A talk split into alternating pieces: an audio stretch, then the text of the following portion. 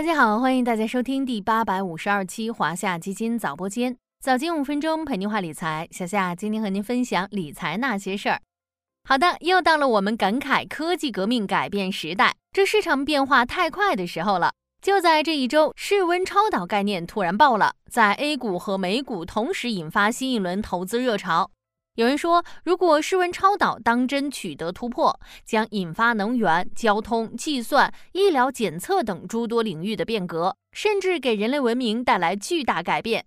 很多人惊呼：“第四次工业革命来了，我们要见证历史了。”为了让小伙伴们及时跟上行情变化，咱们今天就来聊聊当下爆火的室温超导概念，它究竟是深水炸弹还是烟雾弹？学过初中物理的都知道，金属是不能百分之百导电的。电子在导体中流动时，会受到电阻的作用，减缓电子的流动速度，导致电流减弱。电阻越大，产生的热量也就越大。焦耳定律 Q 等于 I 方乘 RT 这个公式就是用来计算电流热效应的。如果没有电阻存在，我们手机充电就不会再发热了。人们每年在输电过程中损失的千万亿度电，立马可以归零，实现无损耗输电。这就是超导的意义，是可以实现零电阻的材料。当然了，超导的作用并不止于此，它还有两个并不亚于零电阻的特征：一是完全抗磁性，磁悬浮列车就应用了这个原理，通过改变轨道上磁场的取向，就能让列车保持向前运动；二是约瑟夫森效应。利用超导这一效应，可以制作超导量子干涉器件、量子电压基准、超导太赫兹接收机、超导太赫兹信号源。所以，咱们可以想象一下，一旦超导真的出现了，世界会变成什么样？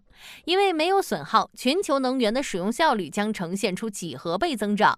石油、天然气这类不可再生能源有望多使用很多年，光伏、风电等能源可以远距离传输。磁悬浮列车将成为未来出行的主流，颠覆目前所有交通方式。以后坐磁悬浮列车可能比坐飞机还要快。设计加速的技术研发有望进一步突破，超导计算机可控核聚变可能成为现实。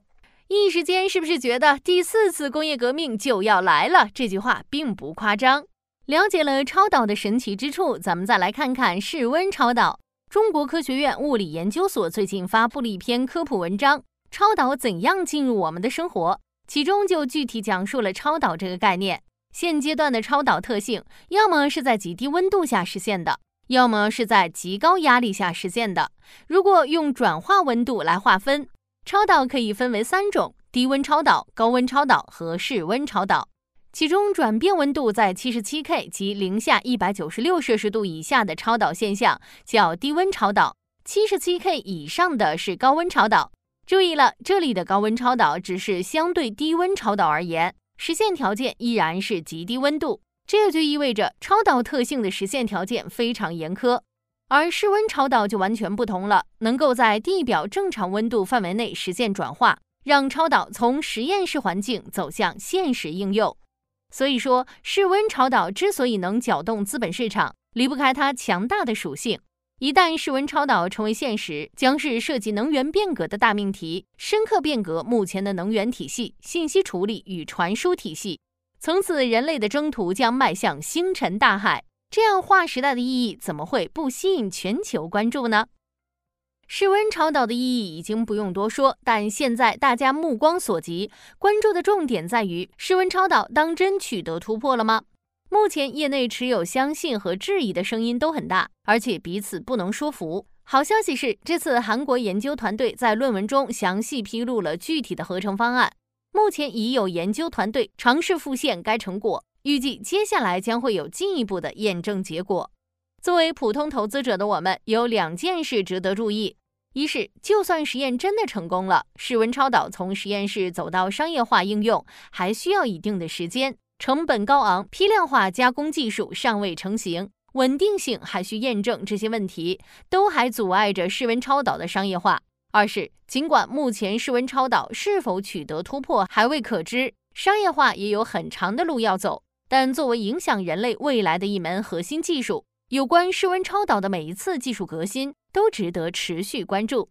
总之，小伙伴们在了解这一新技术动向的同时，也不要过于投热，保持关注，持续跟踪，或许才是更好的投资态度。